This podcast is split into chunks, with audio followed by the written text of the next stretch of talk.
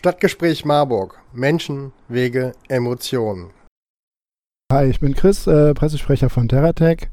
Anlässlich unseres Geburtstags im Oktober, Terratech wird 35 Jahre, haben wir die Aktion Erfolgsgeschichten gestartet. In der Serie haben wir euch acht Geschichten rausgesucht aus den letzten 35 Jahren, die wir in Plakatform erzählen. Die Plakate sind in Marburg, im Umland und im mittelhessischen Raum aufgehängt. Und ähm, ich habe eine dieser Geschichten dabei zwar, und zwar Antoine aus Haiti. Antoine habe ich 2012 auf Haiti das erste Mal kennengelernt bei einer Projektreise für Terratech.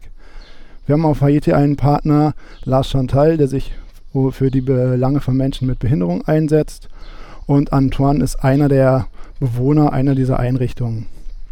Als ich 2014 das nächste Mal vor Ort war, habe ich einen sehr glücklichen Antoine getroffen, der mir ganz stolz erzählt hat, dass er selbst Betten geschreinert hat.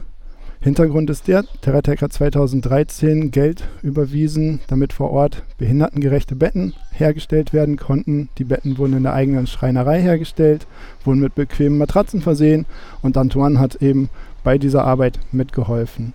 Als ich ihn gefragt habe, was für ihn die neuen Betten ausmacht, sagt er, dass es ihm jetzt mittlerweile sogar passiert, dass er morgens verschläft, weil die Betten so bequem sind und äh, ganz anders als die Stahlgestelle, die es vorher gab.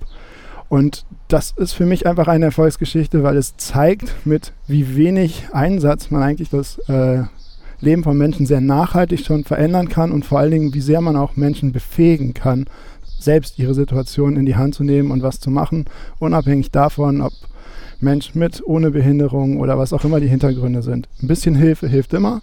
Und aus diesem Grund fordere ich eigentlich alle Zuhörer auf, ähm, die anderen Erfolgsgeschichten noch zu entdecken. Die hängen in Marburg, wie gesagt, einfach die Augen offen halten oder unsere Webseite besuchen. Und ansonsten ähm, herzlichen Dank für die Unterstützung, die wir bekommen. Stadtgespräch Marburg. Menschen, Wege, Emotionen.